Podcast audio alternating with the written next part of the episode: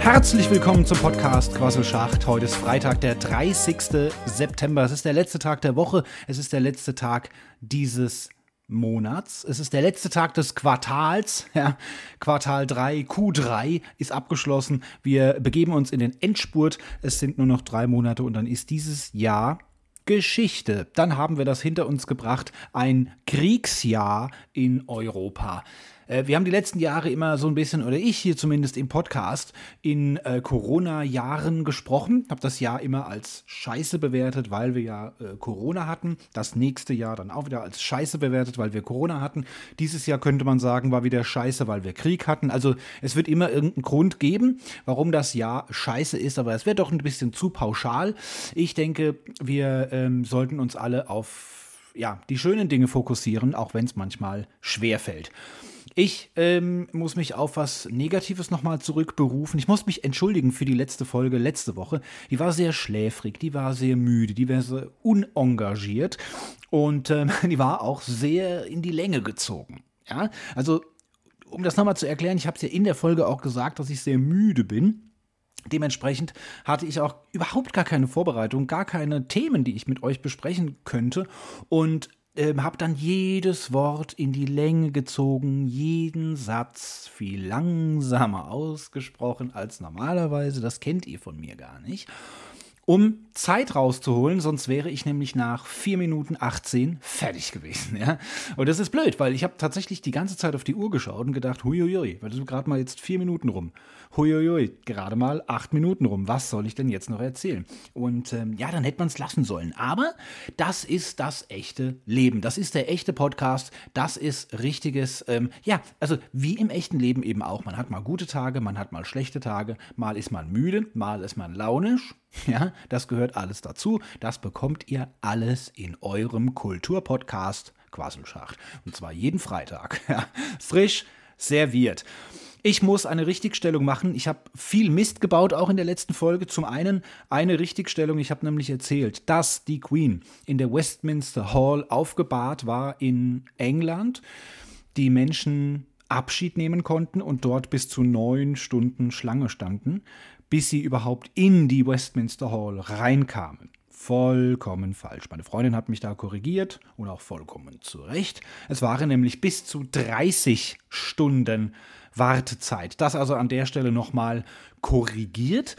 Ähm, dass David Beckham sieben Stunden gebraucht hat, das ist aber trotzdem wahr. Da war nämlich ein Bericht, den ich gesehen habe, da dachte ich nämlich noch, hui, da hat er aber zwei Stunden abgekürzt. Scheinbar hat man dann diesen Weltstar noch deutlich mehr abkürzen lassen. Und wie gesagt, hier also die Richtigstellung, statt neun Stunden Wartezeit waren es bis zu 30 Stunden. Also muss man sich vorstellen, Du stellst dich morgens um 8 hin und bist einen ganzen Tag, einfach den ganzen Tag und die ganze Nacht stehst du in einer Schlange. Und am nächsten Morgen um 8 hast du also 24 Stunden gestanden und musst dann also noch 6 Stunden warten. Nur um es nochmal begreiflich zu machen, was 30 Stunden bedeuten. Das ist mehr als ein Tag. Also unglaublich. Und dann habe ich im Verlaufe der letzten Folge noch gesagt, ich möchte euch einen YouTube-Serientipp geben. Normalerweise gibt es bei mir ja Netflix-Tipps oder auch mal Amazon Prime. Serientipps, keine Filmtipps. Das mache ich eigentlich nicht, nur in Ausnahmefällen, sondern Serientipps. Und da habe ich letzte Woche von YouTube gesprochen, dass ich da eine Serie in Anführungszeichen gesehen habe. Und ähm, dazu wollte ich euch dann am Ende der Sendung noch mehr erzählen. Habe ich dann aber einfach vergessen. Ja? Deswegen holen wir das heute nach.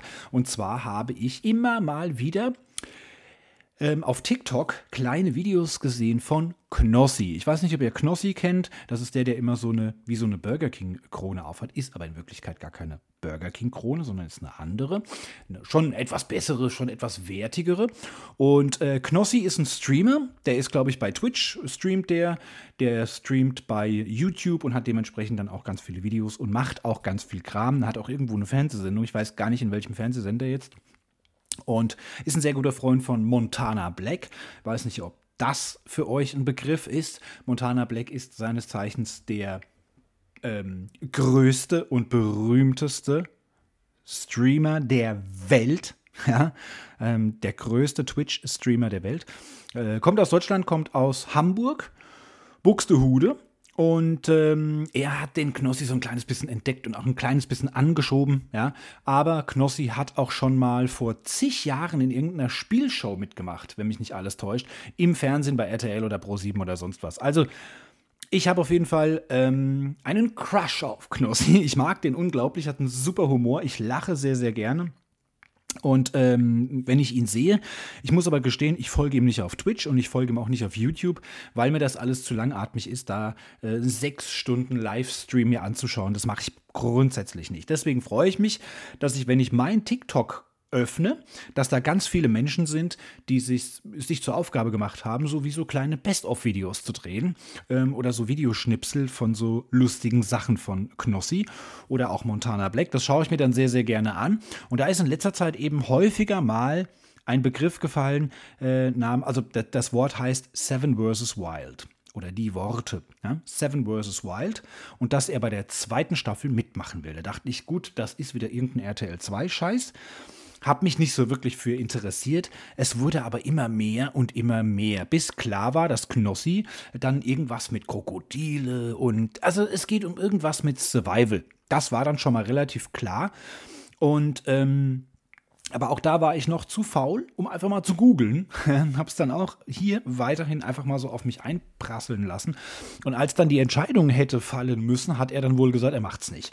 Und dann hat er gesagt, er macht's doch. Also ich weiß es nicht ganz genau. Die, die, zweite Staffel Seven vs. Wild ist auf jeden Fall abgedreht mit Knossi als Teilnehmer. Es ist aber noch nicht veröffentlicht. Und ähm, jetzt zur Erklärung, was das ist. Es gibt einen YouTuber, der heißt Fritz Meinecke. Das ist ein richtiger Survival-Experte, der also wirklich dann auf einsamen Inseln irgendwie so Überleben und so ein Kram macht. Und darum geht es auch in seinem YouTube-Kanal. Und er hat also ein Projekt gestartet und Seven vs. Wild bedeutet also ins Deutsche übersetzt sieben gegen die Wildnis. Und das sagt im Grunde ja auch schon aus, um was es geht. Er hat also selbst teilgenommen, hat sich noch sechs andere YouTuber genommen. Ich muss gestehen, inklusive Fritz Meinecke habe ich ähm, alle sieben Teilnehmer zuvor noch nie gesehen oder gehört. Fritz Meinecke kommt mir irgendwie so bekannt vor, aber ich weiß nicht, da habe ich wahrscheinlich mit, mit dem Maivis verwechselt. Ja, wisst ihr noch, mit dem Kannibalen von Rothenburg. Ich weiß es nicht genau, aber Fritz Meinecke sagt mir was, aber es ist ein relativ junger Kerl, Anfang 30 würde ich sagen hat einen erfolgreichen YouTube-Kanal. Die anderen sechs haben sicherlich auch erfolgreiche YouTube-Kanäle. Ich kannte sie jetzt leider noch nicht. Vielleicht bin ich auch zu alt für den Scheiß. Ich weiß es nicht. Und auf jeden Fall sind diese sieben Teilnehmer, die dann nur sieben Gegenstände mitnehmen dürfen und verbringen dann sieben Tage in der Wildnis Schwedens. Und dann sind die alle in so einem, ja, in so einem riesengroßen Seegebiet. Da ist einer auf so einer, auf so einer Mini-Insel in dem See und die anderen an, am, ja, am, am Ufer des Sees äh, untergebracht worden, weit, weit, weit auseinander, damit sie sich nicht treffen. Und der Clou dabei ist, die sind dann wirklich ganz, ganz alleine ausgesetzt worden ähm, müssen sieben Tage überlegen. Es ist kein Kamerateam dabei, ja, weil dann sieht man ja auf den Kamerabildern, okay, die sind da jetzt wirklich in der Wildnis, aber man weiß, da ist mindestens mal ein Kameramann, ein Lichtmann, ein Tonmann dabei. Das heißt, da sind ja drei Menschen. Also so richtig, richtig alleine ist man da ja nicht. Doch, die schon. Die haben nämlich zwei GoPro-Kameras dabei. Die eine können sie sich dann so wie so eine Stirnlampe, also oben ähm, an die Stirn anziehen, dass man aus ihrer Perspektive sieht, was die so machen. Und eine andere kann man dann eben gegenüber irgendwo anbringen und sich selbst dabei filmen, ähm, wie man da so seinen Survival-Kram macht.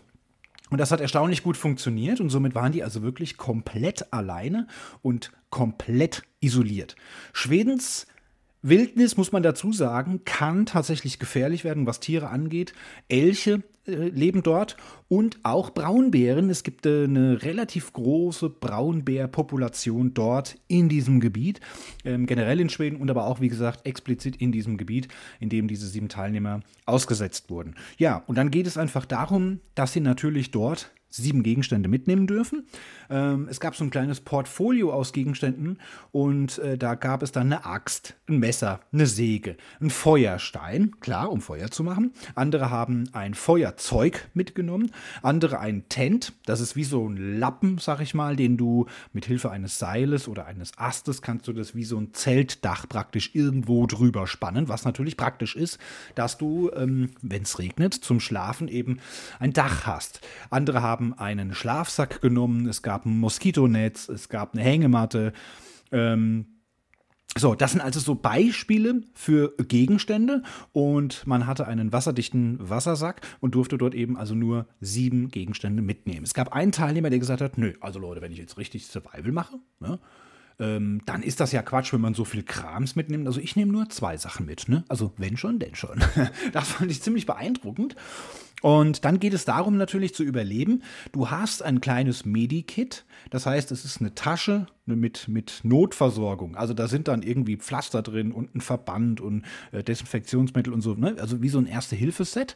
Und in diesem Medipack, also in dieser Tasche, ist hinten nochmal ein verblombtes Fach. Also da ist ein Reißverschluss drin mit einer Blombe. Wenn du diesen Reißverschluss öffnest, musst du die Blombe zerstören und das bedeutet, du bist ausgeschieden. Und in diesem Fach befindet sich dann ein Notfall-Handy. Und somit haben die, äh, die Teilnehmer jederzeit die Möglichkeit, dieses Handy rauszuholen, ne? sind dann natürlich ausgeschieden, können aber anrufen und sagen, hey, äh, ich habe mir das Bein gebrochen oder ähm, ein Bär hat mich äh, gefressen, ne? hat mir mein rechtes Bein äh, abgefressen und äh, holt mich hier raus. Ne? Und dann können die, ja, die dann so darauf aufpassen, die ganzen Scouts oder wie man das nennen will, die dann da also ähm, bei diesem Projekt beteiligt sind, die springen dann in so ein Boot und äh, fahren dann dorthin. Wo die Teilnehmer ganz genau sind und sich bewegen, das weiß man, weil sie GPS-Sender haben. Da müssen sie auch einmal am Tag draufdrücken und ihre aktuelle Position senden. Das ist dann gleichzeitig auch für, ähm, für die Regie, sage ich jetzt mal, für die Projektleitung dann das Zeichen, ah, okay, okay, der lebt noch.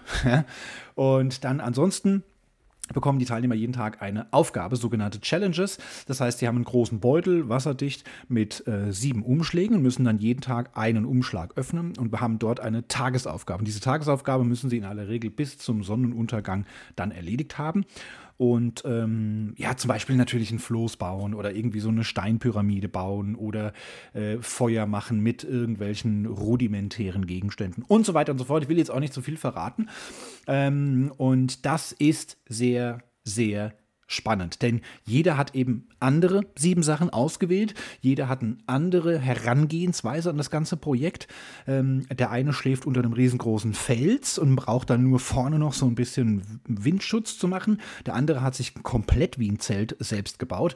Der andere hat, ähm, glaube ich, die falsche Seite, also äh, der dann voll im Regen und im Wind lag. Ähm, also wie gesagt, eine ganz, ganz unterschiedliche Herangehensweise. Sie müssen sich komplett natürlich auch um Essen und Trinken kümmern. Ähm, das ist alleine schon mal eine sehr, sehr spannende Sache. Sie müssen ähm, Feuer machen und sie müssen all diese Aufgaben erfüllen. Also wirklich ein super geiles Experiment relativ sicher, weil sie ja eben die Möglichkeit haben, jederzeit um Hilfe zu rufen, aber ansonsten vollkommen isoliert sind. Es gibt Männer, die weinen, es gibt Männer, die sind verzweifelt, es gibt Männer, die schaffen ähm, ihre Aufgaben nicht und zwar zum wiederholten Mal. Es gibt Männer, die drehen fast durch, ja, die fangen an zu singen, andere ähm, meistern das wirklich hervorragend und ähm, ist wirklich, also sehr, sehr empfehlenswert. Seven vs. Wild heißt das Ganze. Ähm, die erste Staffel hat 16 Folgen und äh, diese Folgen dauern zwischen 36 Minuten und einer Stunde 12. Ist also sehr abwechslungsreich. Und die zeigen dann natürlich immer so ein bisschen vom, vom aktuellen Tag eines jeden Bewohners. Und ähm, da gibt es dann noch davor natürlich, wie man sich trifft, wie sie die Regeln erklärt bekommen und so weiter. Und dann gibt es auch am Ende dann nochmal äh, eine Zusammenkunft aller Teilnehmer, die sich dann ja nochmal treffen und dann sich gegenseitig erzählen, was sie einzeln so erlebt haben. Das kann ich also wirklich nur absolut empfehlen. Ich finde es eine super coole Sache. Ich freue mich schon drauf, wenn dann die zweite Staffel mit Knossi startet. Ähm, da bin ich sehr gespannt, weil das waren jetzt alles schon so ein bisschen so Survival-Experten, möchte ich fast sagen, oder so Halbexperten. Und Knossi ist für mich halt einfach nur ein, äh, ein Blödelbarde, wie man so schön sagt. Ja? Also ist einfach nur so ein Quatschmacher im Internet. Und der hat, glaube ich, keinerlei Survival-Erfahrung. Und da bin ich wirklich sehr, sehr gespannt. Was ich weiß, ist, dass es dieses Mal nicht ins kalte Schweden geht, denn das ist natürlich auch ein Problem. Es waren teilweise Nächte dabei mit äh, gerade mal 5 Grad Celsius, wo die Teilnehmer dann gesagt haben, haben, also ich habe zwar ein Feuer bei mir, aber das bringt gar nichts. Ich werde hier aussteigen müssen. Also die fast ausgestiegen wären, weil es eisekalt war und sie nicht schlafen konnten, auch vor, vor Kälte. Ähm, das ändert sich. Es wird jetzt also subtropisch in der zweiten Staffel. Das weiß ich schon mal, aber dafür hat man es dann eben auch tatsächlich mit Krokodilen und so zu tun. Also ähm, ja, das ist ähm, dieser Serientipp, den ich letzte Woche verbummelt und vergessen habe, den möchte ich heute also an dieser Stelle ähm, euch auf jeden Fall wärmstens ans Herz legen. Den Link zu dieser, zu dieser ähm, Playlist, zu YouTube-Playlist, also zu, zu Seven vs. Wild, habe ich euch in die Show Notes gepackt, denn das ist natürlich auf YouTube ein bisschen schwieriger als auf Netflix denn äh, da muss man sich so ein bisschen durchklicken. Ja? Also man muss dann erstmal zu Fritz Meinecke auf den Kanal und dann muss man dort in den ganzen Videos, also ich fand es kompliziert, ähm, über meinen Amazon Fire TV Stick am Fernseher das zu finden. Und am nächsten Tag dann an der richtigen Stelle weiterzuschauen. Also alles ein bisschen kompliziert. Deswegen packe ich euch den Link zu dieser Playlist in die Show Notes. Könnt ihr einfach draufklicken und loslegen. Ähm, das war das. Eine Sache noch, wo wir noch bei ähm, bei YouTube jetzt schon mal sind und so Empfehlungen. Ich weiß nicht, ob ihr Casey Neistat kennt, äh, ist der Godfather of Vlogging. Ähm, ein sehr, sehr bekannter, hat einen der größten YouTube-Kanäle überhaupt und hat mit Vlogs vor ungefähr sieben, acht Jahren äh, einen, also hat Vlogs wirklich neu erfunden und hat einen unfassbaren Run ähm, auf Vlogging ausgelöst. Also dass man praktisch ein Videotagebuch führt und das auf YouTube präsentiert. Er ist innerhalb kürzester Zeit YouTube-Abonnentenmillionär geworden. Also hat, dass er Millionen von Abonnenten hat und ähm, hat ein fantastisches, cooles Studio in New York. Wie so ein Büro, eigentlich ist es mehr ein Studio und hat dort also super coole, geile Sachen gemacht. Ähm, super interessant, dem zuzuschauen. Habe ich sehr, sehr gerne gemacht.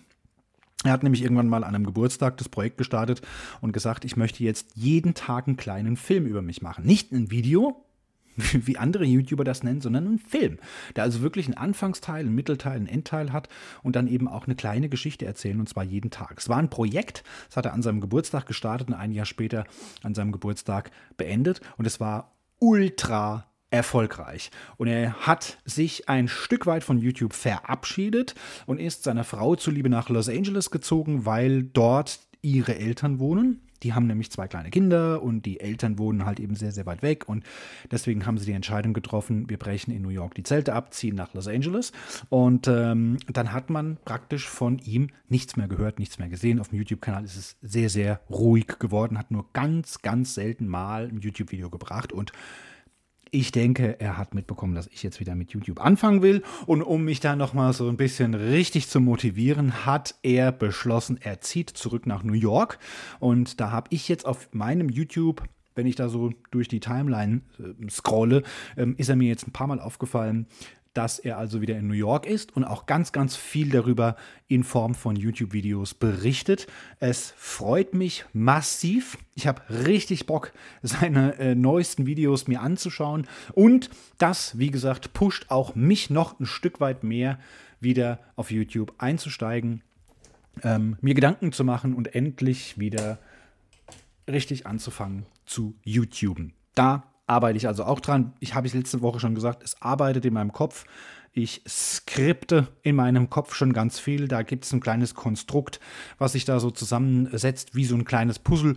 Und da arbeite ich dran. Es wird also bald, bald wieder YouTube-Videos beim Bergmann geben. Ich habe für heute noch ein Thema des Tages, möchte ich es nennen. Ähm, und zwar geht es im groben als Überschrift um die Unruhen im Iran. Ich hoffe, ihr habt das mitbekommen. Ich finde, es ist ein ultra wichtiges Thema. Und ähm, ich habe einige Videos in letzter Zeit gesehen, da ging es um Corona-Leugner nochmal, was wir jetzt in den letzten Jahren sehr häufig hatten. Da um dieses Thema ist es ruhiger geworden. Wir hatten natürlich das Thema Krieg in der Ukraine. Ähm, Menschen, die sich also für Russland, also pro Russland ausrichten, Menschen, die äh, sich pro Ukraine ausrichten, Menschen, die sich auf eine Seite schlagen und ähm, ihre Meinung abgeben und diese Meinung als richtig empfinden. Und auf der anderen Seite aber ähm, muss man sich auch mal hinterfragen und, und gerade jetzt beim, beim Krieg zum Beispiel sich fragen, warum macht Russland das? Äh, sind die Ukrainer wirklich unschuldig, wie wir das jetzt im Moment so sehen? Oder was sind da für Dinge in den letzten Jahren gelaufen, was die Russen dazu gebracht hat, die Ukraine zu überfallen. Es ist gar keine Frage, dass das ein, ähm, ein gewalttätiger Angriff ist auf ein Nachbarland, auf ein deutlich unterlegenes Nachbarland, auf ein deutlich kleineres Nachbarland und dass das ähm, aufs Schärfste zu verurteilen ist. Ist überhaupt gar keine Frage. Aber ich kann mir natürlich hier auch nicht rausnehmen als Europäer, ähm, der jetzt kein Politexperte ist, kein Russland-Experte, kein Nahost-Experte. Ich kann es mir halt eigentlich auch nicht rausnehmen, nur auf die Medien zu hören und mir dadurch ein Bild zu machen. Und ich glaube, das ist ein ganz wichtiges Thema. Das hat mich in den letzten Tagen wirklich sehr umtrieben. Und ich habe dazu tatsächlich auch ähm, von Serdar Somunju sehr, sehr wahre Worte gehört, der gesagt hat, man kann sich heute eigentlich gar nicht mehr auf eine Seite schlagen und dann zu dieser Sache stehen. Ja? Aber, und das ist das, was ich ähm, aktuell finde, man muss seine Stimme erheben. Und ich glaube, das ist das, was wir, was wir tun können. Auch wenn man glaubt, naja, was kann ich jetzt schon dagegen tun? Gegen das, was im Iran passiert oder gegen den Krieg, was kann ich dagegen tun? Ich finde aber, das ist ein wichtiges Thema und allein schon, dass man Stellung bezieht, allein schon, dass man seine Stimme erhebt, allein schon, dass man etwas sagt und dass ich diese Plattform, diesen Podcast nutze, um meine Meinung kundzutun, allein das kann Menschen schon beeinflussen und ähm, sie vielleicht zu Nachdenken anregen. Und dann ist es so ein bisschen wie dieser Schmetterling, wo man immer sagt, ein Schmetterling kann mit seinem Flügelschlag irgendwo am anderen Ende äh, mit dem von ihm ausgelösten Windchen, was da so entsteht und Lüftchen, was da entsteht, kann ja am anderen Ende der Welt einen Tsunami auslösen. Und ähm, ich glaube, das ist es, auf was es ankommt. Wenn jeder seine Klappe hält, und das haben wir, glaube ich, viele, viele Jahre gemacht als Deutsche, um jetzt mal alle mal in eine Schublade zu packen. Ähm, lange, lange Jahre unsere Klappe gehalten. Ähm, wenn man seine Klappe hält, passiert einfach nichts. Und ich finde es wichtig, zumindest schon mal eben aufzustehen, seine Stimme zu erheben, auch wenn ich nicht wirklich helfen kann. Und das möchte ich heute machen, indem ich über dieses Thema berichte. Es gibt Unruhen im Iran. Ich habe mich ein kleines bisschen reinlesen müssen, weil ich das nur am Rande mitbekommen habe. Wie ihr vielleicht wisst, schaue ich kein reguläres Fernsehen mehr und höre auch in der Regel kein normales Radio mehr. Deswegen muss ich mir Informationen immer ein bisschen anders zukommen lassen und ähm, aktiv mir Informationen holen. Und ähm, der Auslöser dieser ganzen Unruhen war der Tod der 22-jährigen Masa Amini. Sie ist ähm, aus der Provinz Kurdistan und hatte einen Familienbesuch. Währenddessen war sie in der Hauptstadt Teheran und wurde dort wegen ihrer unislamischen Kleidung von der Sittenpolizei festgenommen, in einen Polizeiwagen gezerrt und offenbar, weil sie ihr Kopftuch ähm, in den Augen der, dieser Polizisten zu locker getragen hatte. Und was dann passiert ist, darüber existieren verschiedene Versionen. Laut Augenzeugenberichten schlugen die Polizisten Armini mehrfach auf den Kopf. Die Polizei dagegen behauptet, sie habe der jungen Frau kein Haar gekrümmt, aber zwei Stunden nach der Festnahme ähm, war die 22-Jährige tot ja, dem Fernsehsender Iran International, der aus London berichtet, wurden dann Röntgenaufnahmen von Amini zugespielt und die zeigen Schädelbrüche und eine Hirnblutung. Und das, ähm, ja, widerlegt natürlich die Version der Polizei, äh, die von einem plötzlichen Herzversagen gesprochen haben. So, und seitdem, das war praktisch der Auslöser, und seitdem gehen die Proteste los. Es sind teilweise sehr, sehr berühmte Menschen, die auf die Straßen gehen, also berühmte Persönlichkeiten Irans, ähm, und sich dort gegen den sehr islamistischen Regierungschef stellen und tatsächlich auch sagen, es muss hier ein Umdenken stattfinden. Und auch, ähm, sagen wir mal, ähm, religiöse Menschen, die dort also wirklich sagen, ähm, wenn es ein Gesetz ist, das in der heutigen Zeit nur noch auf Proteste stößt, dann müssen wir das ändern. Das finde ich also auch sehr, sehr gut, dass also dort wirklich Menschen gesagt haben, das kann so nicht weitergehen und ähm, wir müssen hier etwas tun. Und viele, viele Menschen gehen auf die Straße. Die, ähm, das Problem an der Sache ist, dass äh, die Regierung, das praktisch das Regime, muss man ja sagen, schon seit vielen, vielen Jahren dort ähm, sich sowas aufgebaut hat, äh, sagen wir jetzt mal, um tatsächlich ganz bewusst, solche Proteste zu unterdrücken. Und deswegen, äh, es sind leider bei, bei diesen Unruhen, bei diesen Aufständen, bei diesen Demonstrationen, wenn Menschen auf die Straßen gehen, ihre Kopftücher verbrennen, ähm, da sind teilweise schon Menschen auch gestorben und es gibt immer wieder Gewalt bei diesen äh, Protesten und die Chancen, dass sich hier jetzt im Iran etwas tut, die sind natürlich auch relativ gering. Aber wie ich es eingehend schon gesagt habe, wenn man eben nichts sagt, wenn man nicht aufsteht, wenn man nicht mutig auf die Straßen geht, was schier, ähm, ja, einfach aussichtslos wirkt, äh, dann kann aber auch nie was passieren. Nur wenn man es riskiert, wenn man sein, seine Gesundheit, sein, sein Leben aufs Spiel setzt, dann, ähm, dann hat man zumindest die Chance, dass sich etwas bewegen kann. Und ähm, in dem Fall muss man auch, auch nochmal dran erinnern, das ist ein ganz, ganz anderes Thema, aber in dem Fall muss man auch nochmal dran erinnern, äh, an den Sturz der Berliner Mauer, den meines Erachtens nach zu einem großen Teil die Bürger hervorgerufen haben. Ähm, deswegen, man muss den Mut haben, auf die Straßen zu gehen, man muss den Mut haben, seine Stimme zu erheben. Man muss etwas tun und das tun die Frauen im Iran. Ich ähm, finde das absolut bemerkenswert, denn ähm, wie wir wissen, immer wenn es etwas islamistischer geht und das ist bei dem iranischen Regime eben der Fall. Also wirklich da jetzt auch gerade in den letzten Monaten ähm, darauf hingewiesen haben und gesagt haben, also wir müssen hier jetzt mal wieder ein bisschen mehr Zucht und Ordnung ähm, reinbringen und ähm, deswegen dann eben auch hier härter durchgegriffen wurde, wenn dann eben mal so ein Kopftuch etwas zu locker sitzt. Ja, und ähm, ja, also es ist, es ist eine ganz, ganz schreckliche Sache. Es hat ähm, jetzt auch noch, da wurden jetzt auch noch eine Reporterin, glaube ich, festgenommen und ähm, die, da, die darüber berichtet hatte. Und also es ist ein ständiges Hin und Her. Ich möchte euch da gerne auf dem Laufenden halten, was es da für neue Entwicklungen gibt. Die 22-Jährige ist gestorben und hat jetzt eben dafür gesorgt, dass ähm, im Iran etwas Großes passiert. Und deswegen gilt sie jetzt praktisch schon als Märtyrerin, die sich also ähm, ja natürlich unbewusst und auch ungewollt jetzt in dieser Rolle äh, äh an Bekanntheit erlangt hat, aber eben dafür gesorgt hat, dass Menschen auf die Straße gehen. Und das erinnert ein bisschen an George Floyd, äh, dessen Tod ebenfalls dafür gesorgt hat, dass Menschen auf die Straße gehen, sich für die Rechte dunkelhäutiger Menschen einsetzen und ähm, hat zu riesengroßen Protestbewegungen weltweit geführt. Und ich hoffe, dass es im Iran jetzt ebenso der Fall ist. Dort wurde zum Beispiel übrigens überall das Internet abgestellt, ähm, damit die Menschen dort keine, hm, sagen wir mal, weltliche Berichterstattung mehr mitbekommen. Und ähm, da gibt es wohl irgendwelche Programme, mit denen man dann dafür sorgen kann, dass die Menschen im Iran ähm, Internetzugang bekommen, weil sie das eben jetzt momentan nicht mehr können. Also das ist alles ein bisschen kompliziert. Da gibt es VPN-Zugänge, da, da können wir irgendwas anklicken. Ich weiß nicht, ob ich das finde. Ich versuche es bis nächste Woche zu finden. Ähm, irgendeinen Link, den ich dann reinmache. Da kann ich euch auch nochmal erklären, wie das funktioniert. Da könnt ihr euch ein bisschen nützlich machen, könnt ihr den Menschen im Iran helfen, die sich informieren möchten, weil klar, die kriegen natürlich nur ihre Informationen, ähnlich wie jetzt in Russland. Die äh, Russen glauben natürlich auch das, was in ihren eigenen Medien gebracht wird und was ähm, ihr Präsident ihnen erzählt. Und äh, wenn das vollkommener Quatsch ist, dann glauben die das eben. Und da versucht man ja auch natürlich die Medienberichten aus Europa und vor allen Dingen auch aus der Ukraine natürlich nicht an die russischen Bürger rankommen zu lassen, damit die nicht checken, ach guck mal, da läuft ja in Wirklichkeit was ganz anderes im Hintergrund ab.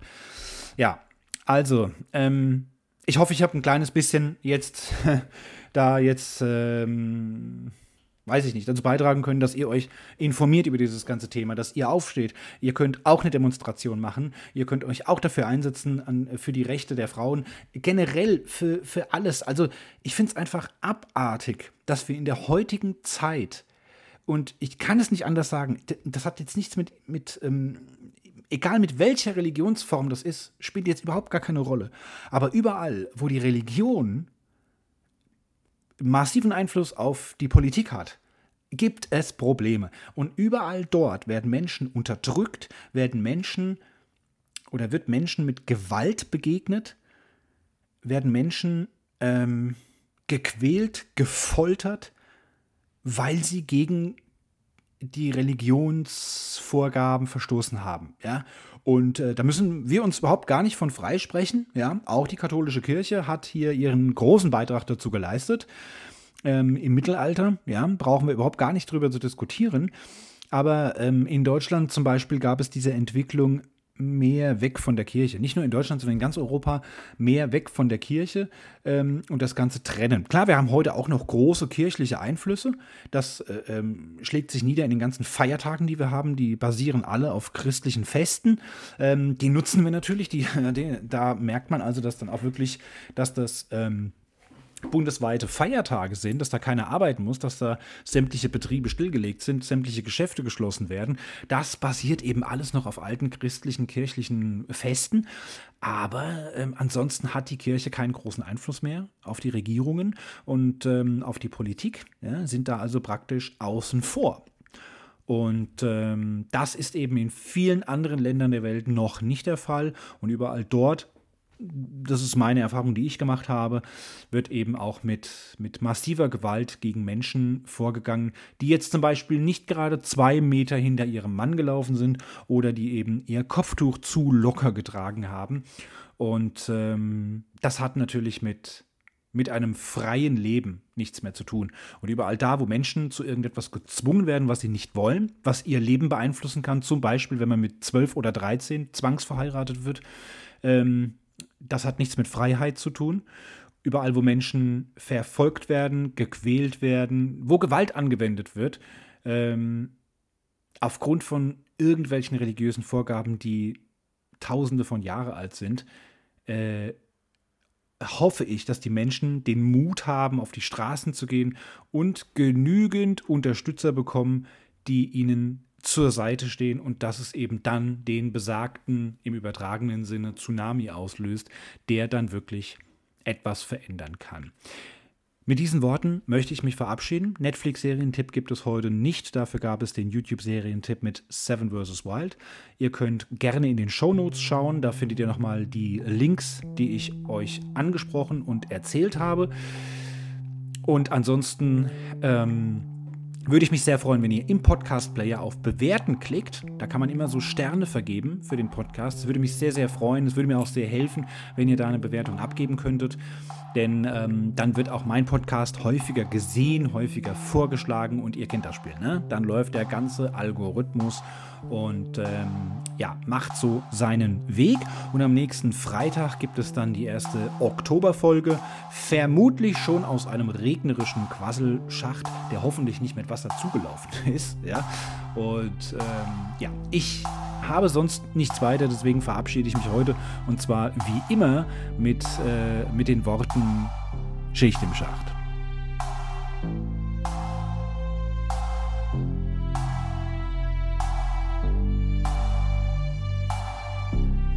Das war der Podcast Quasselschacht.